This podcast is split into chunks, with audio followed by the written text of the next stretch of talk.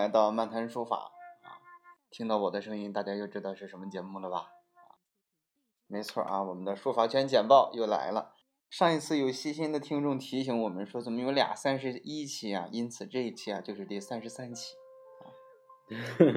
这个书法圈简报，呃，应该是上一期是重复了啊。对，重复了两个三十三十一。内容不重复啊，同志们。对。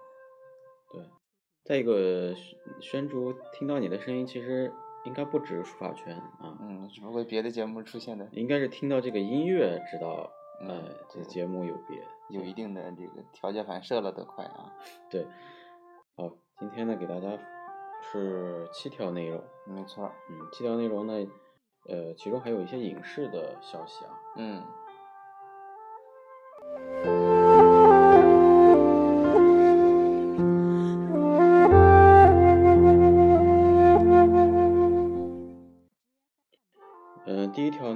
是关于一个纪录片啊，对，我们刚说的影视就这个意思哦。呃，中央电视台科教频道的探索发现栏目播出了一个专题纪录片，这个整个专题纪录片呢是叫大型历史文献系列纪录片，叫《中华圣贤》。啊啊，说的都是咱们的先人。开篇之作呢是，呃，书法圈的代表人物，书圣王羲之啊，没错。嗯，大概就是以什么各种各样的什么手法呀，讲述了王羲之一生的经历传奇。呃，这个片子我还没看啊，但是呃，也很推荐大家去看一看啊，因为啊，熟悉王羲之其实并不见得了解，是吧？知道王羲之的人很多。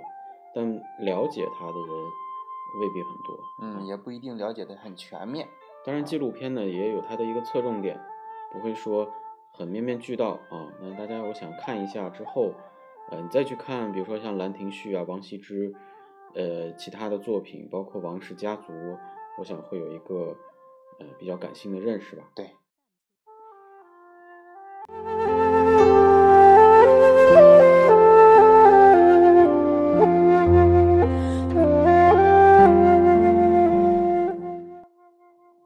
第二条消息啊，是来自台北的啊，笔有千秋叶，你瞧这名字起的就这么大气啊！它是一个常设展了啊，在咱们这个国立故宫博物院。那么这次啊，是展出了十二件书法作品，那么年代呢，也是这个国立故宫博物院经常采用的方法，就是从汉代到民国一个完整的链条给大家啊。那么这次展出的这个值得大家关注的呢？就是像这个曹全碑的啊，这个拓本，还有这个褚遂良临王献之飞鸟帖，当然是传说啊啊。那么还有这个篆书宋人词等等啊，这些作品。嗯，宣叔刚才说的那个传说，你指的是哪个传说啊？就是传是褚遂良的，不能定是褚遂良的啊。对，我还以为你要说这个就是飞鸟帖的内容啊啊。飞鸟帖内容确实是也是一个传说啊，没想到还一语双关了。是这样的，这个飞鸟帖啊，说的是王献之啊，自己说自己啊是被飞鸟传授的书诀，啊，告诉他的书法秘籍啊，是这样的事情。当然了，这是一种啊浪漫主义色彩了啊。王献之还是人家踏踏实实的淋了好几大缸子水。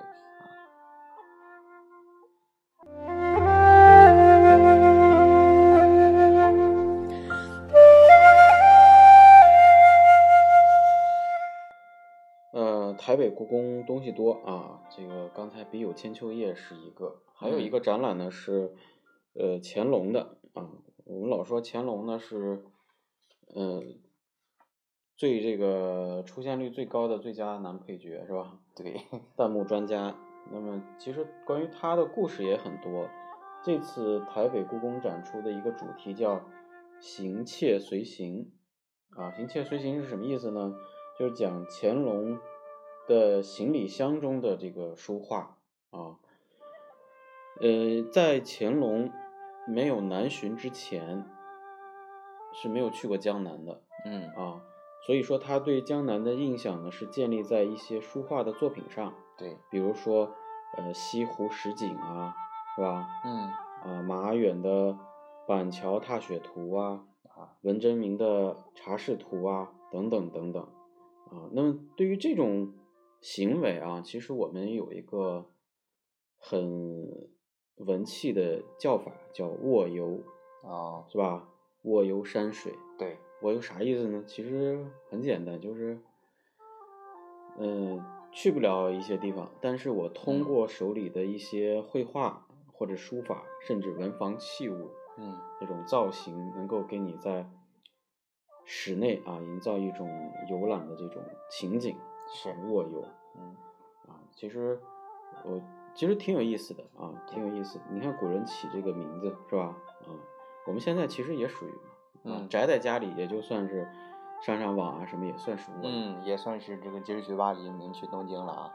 对，所以这个展览呢也很有意思，到六月二十五号结束。时间还很长。展览这两个展览其实开始的时间也不长，应该都是四月一号才开始嗯，啊。感兴趣的朋友可以去看一看。对。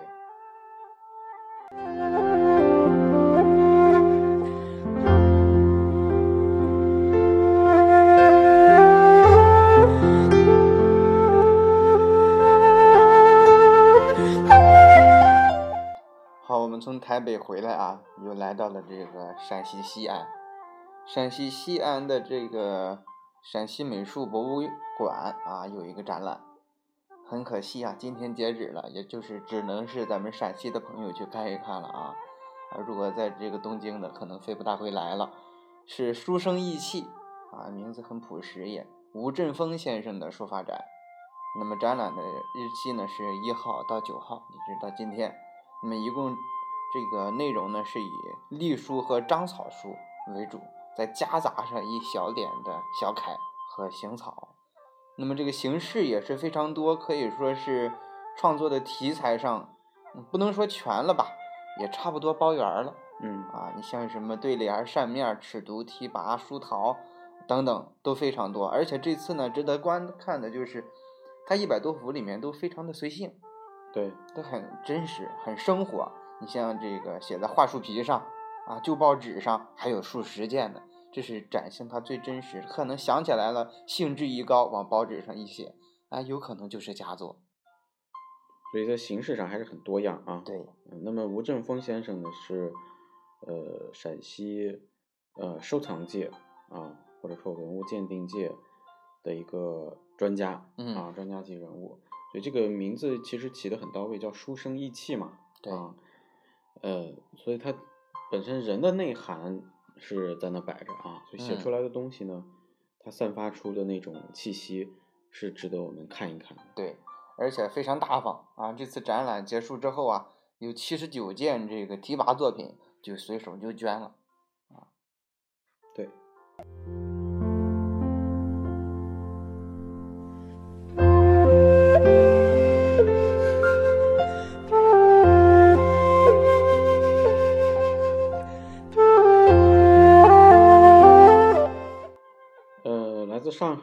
条消息是，上天笑先上天霄先生啊，当代书法篆刻展，在这个也就是今天吧，今四月九号啊到四月十八号，为期九天的时间，在上海的呃黄浦区的图书馆的二楼，哎，嗯，那具体地址在福州路的六百五十五号，但注意这个展览是收费的啊。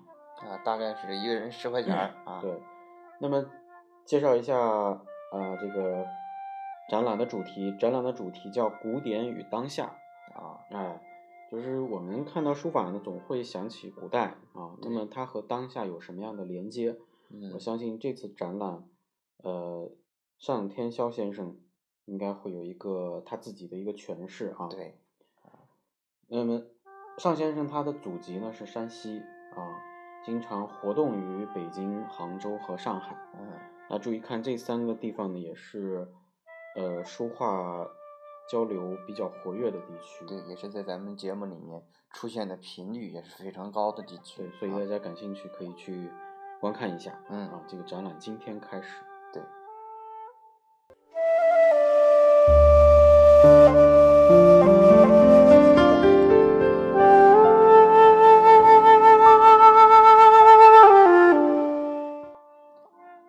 接下来一条消息啊，是来自浙江杭州的啊，刚说完杭州，这就来了。你说，哎，可巧不巧的，啊，西湖梦寻书画作品邀请展在五号啊开始了。那么截止日期呢是到十六号啊，还有那么几天时间，大概一周吧。嗯啊，大家还有时间去看。那么地点呢，在上城区北山街三十八到四十号杭州国画院美术馆啊，嗯在这儿。那么这个主题啊，大家也觉得非常的就是有本土气息啊，它嗯是依靠着这个山，依靠着这个水才有的这个主题。而且西湖在我们文学作品或者是这个书画作品当中出镜率也是非常高。对，比如说啊前面的西湖十景是吧？对乾隆的这个行李箱啊啊，，你再像这个张岱就住西湖边儿上，啊，你像咱们西湖呢，这些文人也是非常多啊，可以说都扎堆儿了啊，啊，西湖文人圈。那么这一次呢，就依靠着这种名山名水啊，他这个国画院呀发起了以西湖名人为选题的书画作品创作啊征集。那么这一次啊，一共是汇集了九十八件书画作品，当中人物画啊四十九，可能画这个苏轼啊，可能画这个白居易啊，甭管是谁吧，啊，书画作品啊，书法作品也是四十九件，可以说是比较完整的诠释了当年文人的这个盛况，那个雅集的那个样子。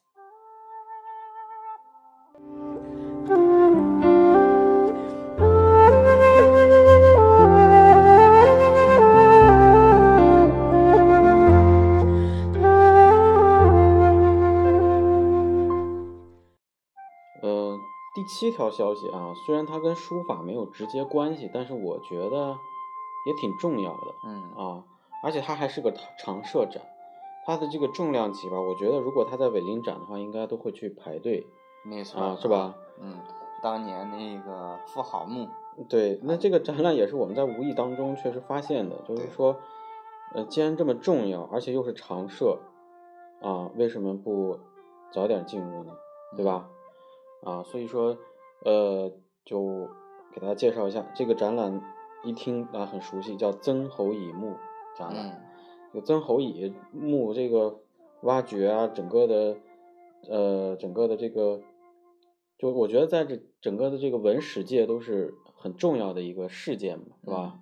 啊，那这个展览呢就在湖北省的博物馆对，啊，很重要啊。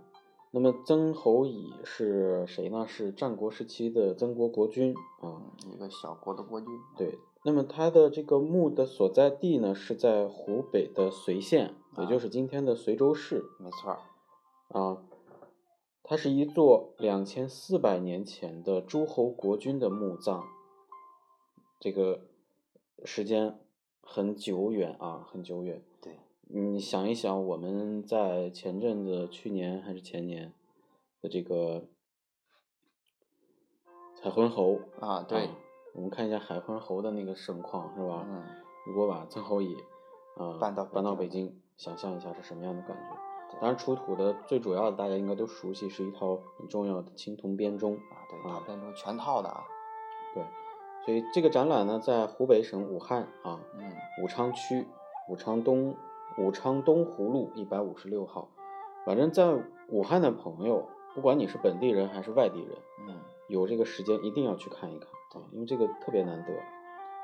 所以这次给大家就是顺带的提一下，嗯啊，而且说这个跟咱们书法有关系的，就是你会发现这些青铜器上，你比如说它的这个戟、戈啊，对，等等，它会有这个青铜铭文，再加上其实它不光是这个青铜编钟，它还有很多的这个楚简，你像水浒地简、对云梦泽简，这都是在我们汉简呃楚简史上，这都是这个举足轻重的一个展品。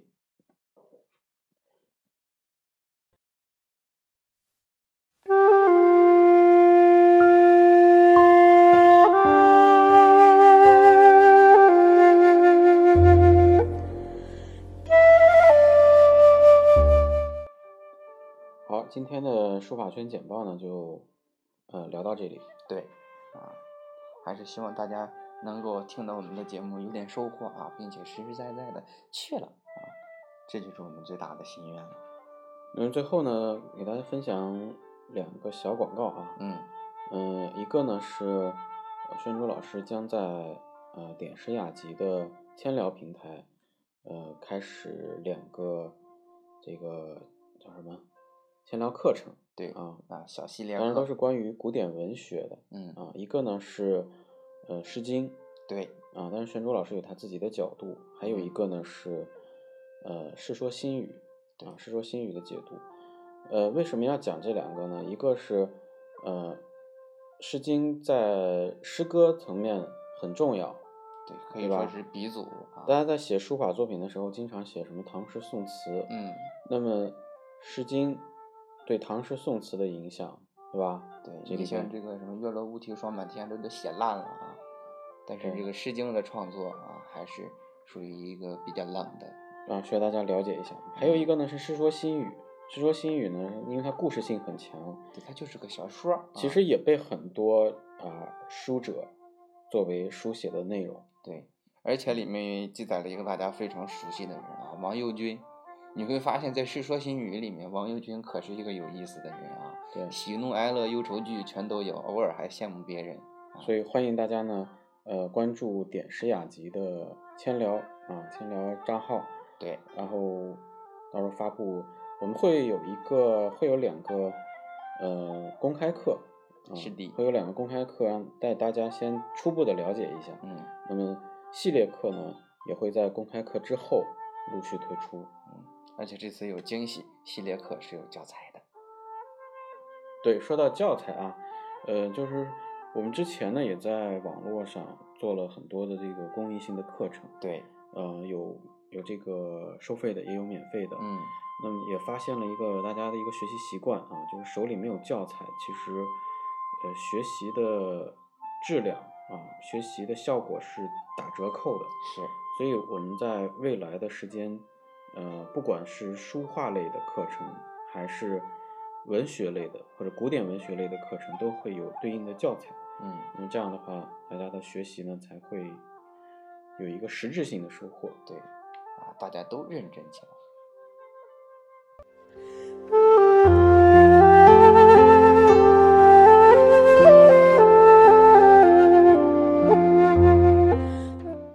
好，好，大家下期再见。下期再见。